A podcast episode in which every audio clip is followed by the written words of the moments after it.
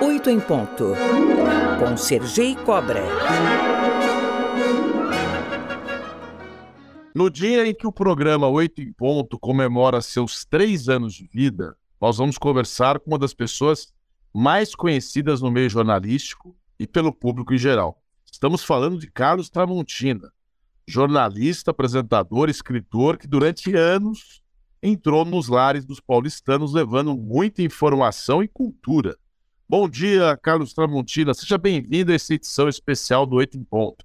Bom dia, CG. Bom dia a todos. Bom dia aos ouvintes da Cultura FM. É um prazer conversar com vocês e trocar umas ideias, né? Que ótimo. Muito obrigado pelo convite. Nós é que agradecemos você emprestar a sua história, a sua imagem e seu conhecimento para esse programa que completa três anos. Programa novo, mas três anos também já não são três dias, né? E você que tem uma longa carreira no jornalismo, 43 anos, vai para 44 agora, envolvendo diversos jornais, como SPTV segunda edição, que você apresentou por 24 anos. E nisso tudo tem uma história aqui curiosa. Você foi o primeiro a ancorar um telejornal a bordo do helicóptero. Conta um pouco disso para nós. É dentre a, a, a né? e de uma operação que nós não sabíamos se ia dar certo. No final deu tudo certo, foi um sucesso e isso hoje faz parte da história. Naquela época, porque ainda hoje as transmissões por helicóptero, a gente vê que tem um pouco de delay, às vezes tem um pouco de, de interrupção. Como é que foi? Foi perfeita? Deu certinho a transmissão? Foi perfeita, rapaz. Incrível, né? É? Foi perfeita. Ainda hoje, quando o helicóptero está no ar, e eu sei que o repórter que está dentro da aeronave, ele tem uma imagem como referência daquilo que está no ar, mas essa imagem é sempre meio tremida, balança um pouco, dá a impressão de que vai cair a qualquer momento. Mas naquele dia, não só a imagem permaneceu firme, como também o programa foi ao ar sem nenhum problema técnico. Nesse passo, Tramontina, você que acompanhou toda a trajetória do jornalismo, o que você viu termos de evolução técnica e de qualidade também, assim, em termos de, do crescimento do jornalismo? A principal evolução técnica foi aquela que permitiu e que hoje permite que as transmissões sejam feitas de qualquer lugar. Há 40 anos, ou melhor, há 40 anos, quando eu comecei na televisão, nós praticamente não tínhamos transmissões ao vivo. Um pouco depois, aí podemos voltar, há 35 anos começaram as primeiras transmissões ao vivo, e os carros de reportagem carregavam aquelas parabólicas, pareciam aqueles pratos enormes de metal, uma antena no meio, e a gente parava em alguns lugares, tinha que levantar essa antena, focalizar o pico do Jaraguá para transmitir dali para o Pico do Jaraguá, para ir para a emissora, para subir para o satélite e distribuir para todos os cantos. Quando a gente entrava no meio de prédios, como no centrão da cidade de São Paulo, não dava para transmitir porque o sinal batia nos prédios. Hoje você transmite a guerra, você transmite num país em guerra, você transmite no meio do deserto do Saara, você transmite no meio dos prédios, você transmite debaixo do metrô, do metrô da terra, onde está o metrô rodando. Então, eu acho que o, o principal ganho foi tecnológico e a possibilidade de as pessoas terem acesso às informações em tempo real, em qualquer lugar, a todo instante. E no aspecto de conteúdo, muita gente questiona que o jornalismo, o jornalista não pode dar uma opinião, que só tem que se ater aos fatos. Como é que isso você viu nesses 44 anos quase? Como é que você viu essa transformação de um jornalismo mais autoral, mais opinativo. Como é que, como é que você vê tudo isso? Eu vejo com bons olhos. No passado, se considerava que o, o repórter era aquele que simplesmente transmitia as informações sem passar nem um pouco das, das impressões que ele, naquele momento, naquele lugar e vivendo aquela situação, poderia ou deveria transmitir. Isso, com o tempo, foi mudando, as pessoas foram aceitando uma outra postura e hoje é normal. Acho que algumas vezes, em alguns momentos, há um certo exagero. Eu até acredito que em, nem em todos os momentos uh, o comentário cabe. Em algumas, em algumas situações específicas, talvez a simples reportagem fosse uh, melhor, não sei se melhor, mas mais condizente com a situação e os repórteres depois poderiam, os comentaristas poderiam depois fazer uma, uma, uma análise um pouco mais abrangente. Mas acho que isso, em hipótese alguma, desqualifica o trabalho de quem está no local vivendo aquela situação. O fato é que as críticas acontecem porque as pessoas se tornaram um pouco radicais demais. As pessoas estão achando muito, sabe? As pessoas não aceitam o diversionismo, a palavra diferente. Então, quando você, quando o repórter faz um comentário, e esse comentário vai de encontro com aquilo que, que o cidadão gosta ou aceita, ah, ele acha que esse repórter é o máximo. Quando o repórter faz um comentário e o, o cidadão, o telespectador ou ouvinte, não gosta do conteúdo daquele comentário, ah, não devia ter feito esse comentário. Esse repórter não sabe nada. Então tem um pouco de, de, de radicalismo das pessoas nesses tempos tão estranhos que a gente está vivendo, em que o jornalismo sério é muito discutido, sabe? Um pouco de exagero, um pouco de exagero. E nesse passo, Tramontina, nós tivemos aí até agressões, né, verbais e físicas a jornalistas recentemente. Eu me lembro uma vez estava passando aqui na Avenida Santo Amaro e via a repórter da Globo no meio-fio, porque ela não pode mais gravar na calçada sob pena de alguém lá agredi-la. Quer dizer, isso é, é, Eu vou dizer a minha opinião, quero saber a sua sobre isso.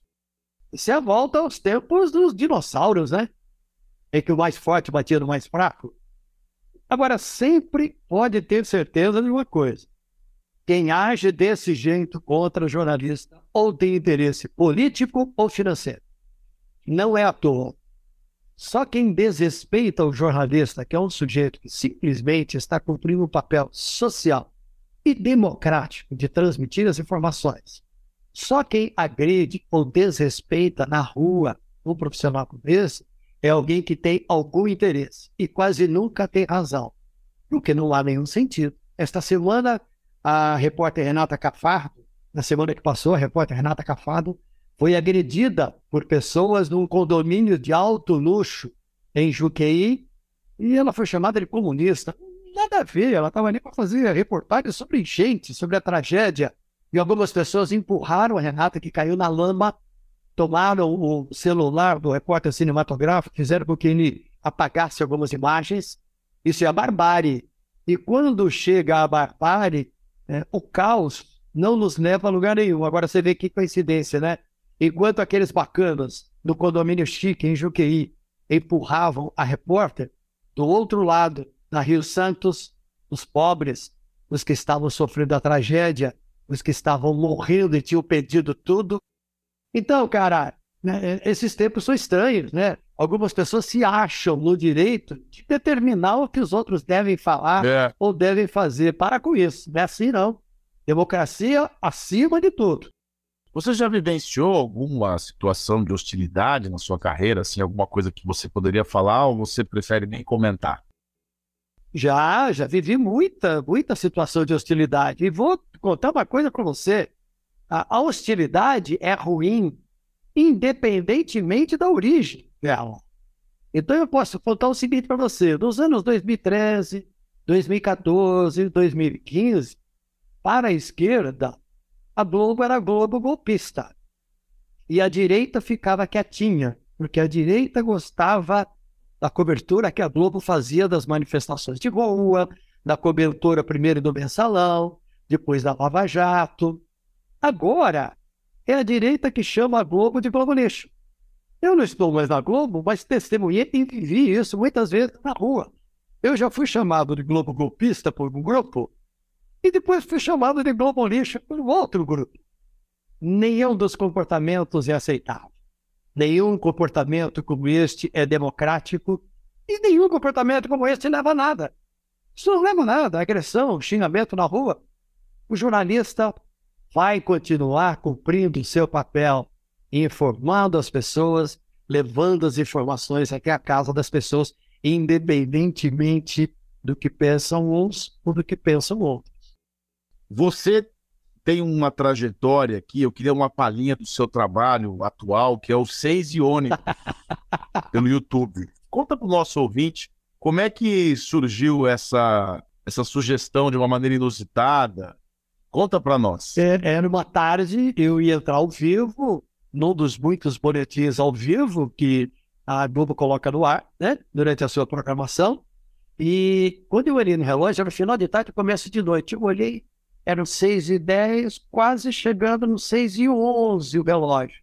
E o texto começava assim, os ônibus de São Paulo. Quando me falaram, atenção, 15 minutos para você entrar no ar. Eu olhei no texto e olhei os ônibus. Eu olhei no relógio e cheguei 6 e 11. Não tive dúvida. A câmera olhou, falou, vai, eu, 6 e ônibus. Eu acabei misturando uma coisa com outra, isso virou um meme. Todo mundo começou a zoar comigo, mas o fato é que ninguém mais esqueceu disso e tornou isso uma brincadeira. E nas ruas as pessoas começaram a falar comigo. Tramontina, seis de ônibus, seis de ônibus, seis de ônibus. Aí eu adotei, né? Eu registrei essa marca e adotei essa marca é, dentro dos, dos trabalhos que agora estou fazendo em redes sociais. Tá gostando? Você tá gostando dessa transformação para de apresentador de TV para um canal de YouTube que tem mais interação? É, é, você falou dos gestos na TV, né? Eu me lembro muitas vezes você ancorando o SP TV, segunda edição, você falou de encerrar com uma cara um pouco assim mais triste diante de uma situação. Isso era uma coisa muito forte para quem estava assistindo. No YouTube você tem mais possibilidades. Né? sem dúvida alguma. E, e meus amigos sempre me perguntavam: você já fez rádio? Não, eu nunca fiz rádio. Né?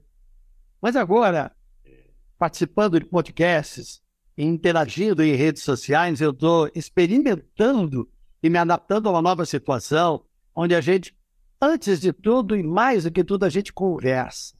E ao conversar, você tem muitas nuances. Você começa com um assunto, depois você vai para outro assunto. Você pode voltar para o assunto anterior, você pode demonstrar com mais clareza aí do que você está pensando e o que você está sentindo em relação àquilo.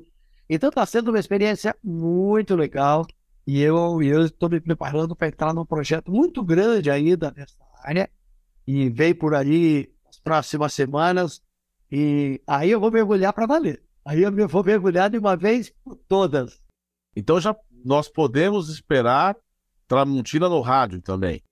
Tramontina, por aí, por aí. Não pode falar, não posso por falar. Aí. É, é, por aí. Olha, eu, é, nós, em nome de toda a Rádio Cultura FM, a Rádio Cultura Brasil e também da família Cultura, nós recebemos com muita alegria a sua presença aqui hoje no nosso aniversário, viu, Tramontina? A sua, o seu depoimento especial para nós, contou um pouquinho da sua história que nem caberia aqui numa entrevista nossa. A gente precisaria de pelo menos umas duas horas. Mas a gente agradece muito e fica muito contente que você está tão né, altivo, tão forte ainda no jornalismo, porque nós, e eu como advogado, eu sei hoje o valor do jornalismo profissional. Eu pensava que a advocacia era a coisa mais difícil do mundo. E ainda é, mas ser jornalista é algo muito importante. Então, parabéns pela sua trajetória e muito obrigado por fazer parte da nossa história agora nesses nossos três anos. Eu quero dar os parabéns a vocês, porque todo o trabalho sério, importante, responsável e com credibilidade jornalística merece ser respeitado e merece os parabéns. Então, eu quero dar os parabéns a vocês pelo trabalho que vem realizando há três anos e no período em que tanta pessoa, tantas pessoas vêm discutir coisas já ultrapassadas, né? e vem discutir jornalismo. É, fazer jornalismo ficou difícil, mas fazer jornalismo é muito mais importante até do que a gente poderia imaginar. A gente está ligado diretamente à democracia e é por aí que nós iremos. Então, parabéns a vocês pelo trabalho que vem fazendo nesse sentido. E um grande abraço aos amigos, aos ouvintes da Cultura FM. Obrigado, um grande abraço.